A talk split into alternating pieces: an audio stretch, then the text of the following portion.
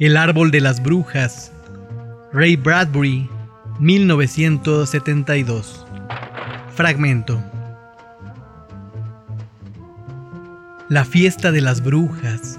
Disimulo. Gatos que caminan de puntillas. Sigilo y cautela. Pero, ¿por qué? ¿Y para qué?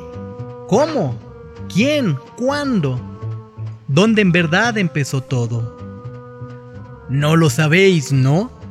Pregunta Carapacho Clavícula Mortajosario, emergiendo en una pila de hojas bajo el árbol de las brujas. En verdad no lo sabéis. Bueno, le responde Tome el esqueleto. Hmm, no. Fue en Egipto, cuatro mil años atrás, en el aniversario de la gran muerte del sol, o un millón de años antes, junto a las hogueras nocturnas de los hombres de las cavernas,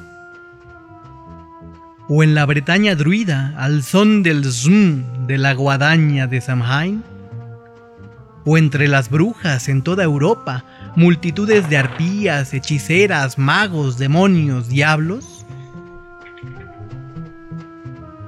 o sobre los techos de París, cuando criaturas extrañas se convertían en piedra y alumbraban las gárgolas de Notre Dame.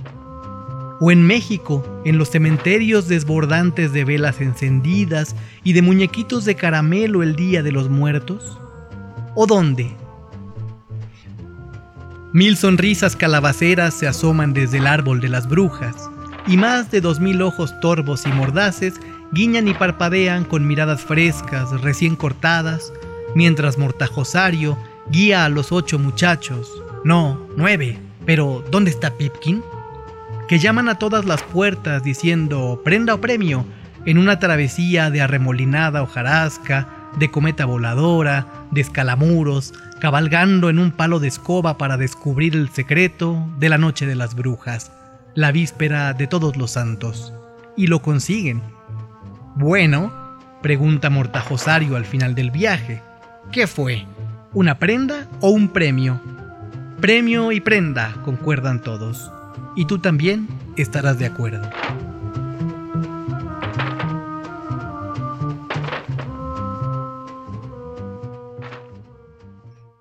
Capítulo 1 Era un pueblo pequeño, junto a un río pequeño, y un lago pequeño en un rincón septentrional de un estado del medio oeste. No había alrededor tanta espesura como para que no se viera el pueblo, pero por otro lado tampoco había tanto pueblo como para que no se viera y sintiera y palpara y oliera la espesura. El pueblo estaba lleno de árboles, y pasto seco, y flores muertas ahora que había llegado el otoño, y muchas cercas para caminar por encima, y aceras para patinar, y una cañada donde echarse a rodar y llamar a gritos a los del otro lado.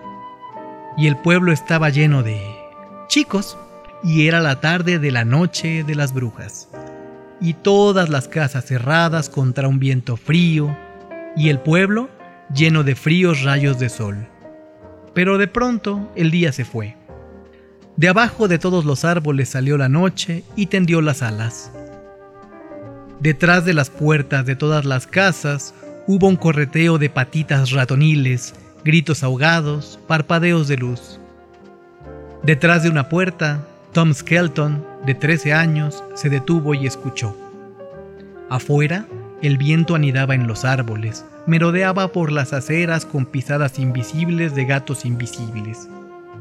Tom Skelton se estremeció. Cualquiera podía saber que el viento de esa noche era un viento especial, y que en las sombras había algo especial, pues era la víspera del Día de Todos los Santos, la noche de las brujas. Todo parecía ser de suave terciopelo negro, o terciopelo anaranjado, o dorado. El humo salía jadeando desde miles de chimeneas como penachos de cortejos fúnebres. De las ventanas de las cocinas llegaban flotando dos aromas de calabazas, el de las calabazas huecas y el de los pasteles en el horno. Los gritos detrás de las puertas cerradas de las casas se volvieron más exasperados cuando sombras de muchachos volaron junto a las ventanas. Chicos a medio vestir, las mejillas empastadas de pintura, aquí un jorobado, allá un gigante de mediana estatura. Continuaba el saqueo de desvanes, el ataque a viejas cerraduras, el despanzurramiento de vetustos baúles en busca de disfraces. Tom Skelton se puso sus huesos. Sonrió burlón al mirarse la columna vertebral, las costillas, las rótulas cosidas en blanco sobre el lienzo negro. ¡Qué suerte! pensó. Menudo nombre que te tocó. Tom Skelton fantástico para el Día de las Brujas. Todos te llaman esqueleto. Y entonces, ¿qué te pones? Huesos. ¡Bum! Ocho puertas de calle cerradas de golpe. Ocho muchachitos ejecutaron una serie de hermosos saltos por encima de tiestos, barandillas, helechos muertos, arbustos y aterrizaron sobre el césped seco y almidonado de los jardines. Galopando, atropellándose, se apoderaban de una última sábana, ajustaban una última máscara, tironeaban de extraños sombreros hongo o pelucas, gritando por cómo los llevaba el viento, cómo los ayudaba a correr. Felices en el viento, o soltando maldiciones infantiles cuando las máscaras se caían o se les torcían o se les metían en las narices con un olor a muselina, como el aliento caliente de un perro.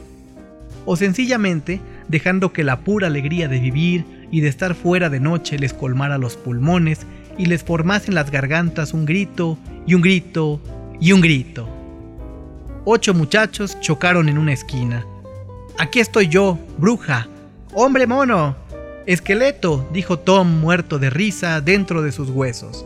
Gárgola, mendigo, el señor la muerte en persona. ¡Pum!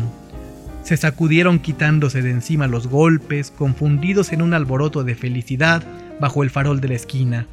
La oscilante lamparilla eléctrica se mecía al viento como la campana de una catedral.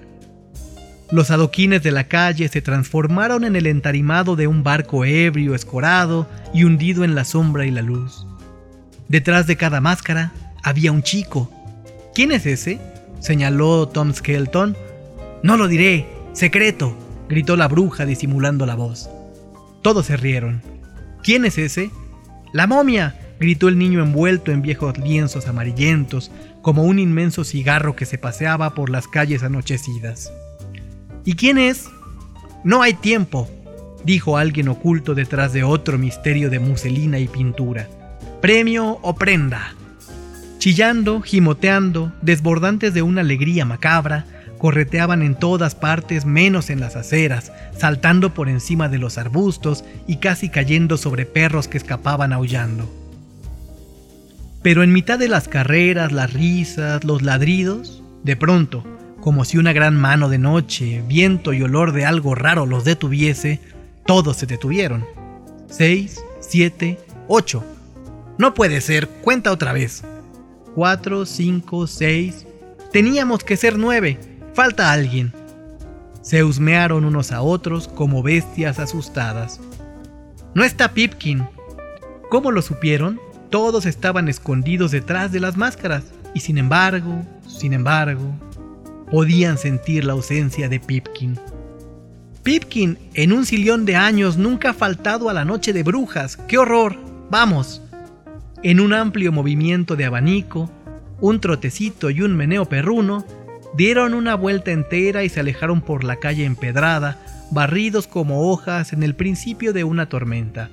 Aquí está la casa de Pipkin. Se detuvieron frenando. Allí estaba la casa de Pipkin, pero no había bastantes calabazas en las ventanas, ni bastantes barbas de maíz en el porche, ni bastantes fantasmones espiándolo por el vidrio oscuro desde la alta buhardilla. Diantre, dijo uno, ¿y si Pipkin está enfermo? No sería la noche de brujas sin Pipkin. No sería la noche de brujas, gimieron a coro. Y uno de ellos arrojó una manzana ácida a la puerta de Pipkin. Se estrelló con un ruidito apagado, como si un conejo pateara la madera. Esperaron, entristecidos sin razón, perdidos sin razón. Pensaban en Pipkin y en una noche de brujas que podía convertirse en una calabaza podrida con una vela apagada si si faltaba Pipkin. Vamos, Pipkin, ven y salva la noche.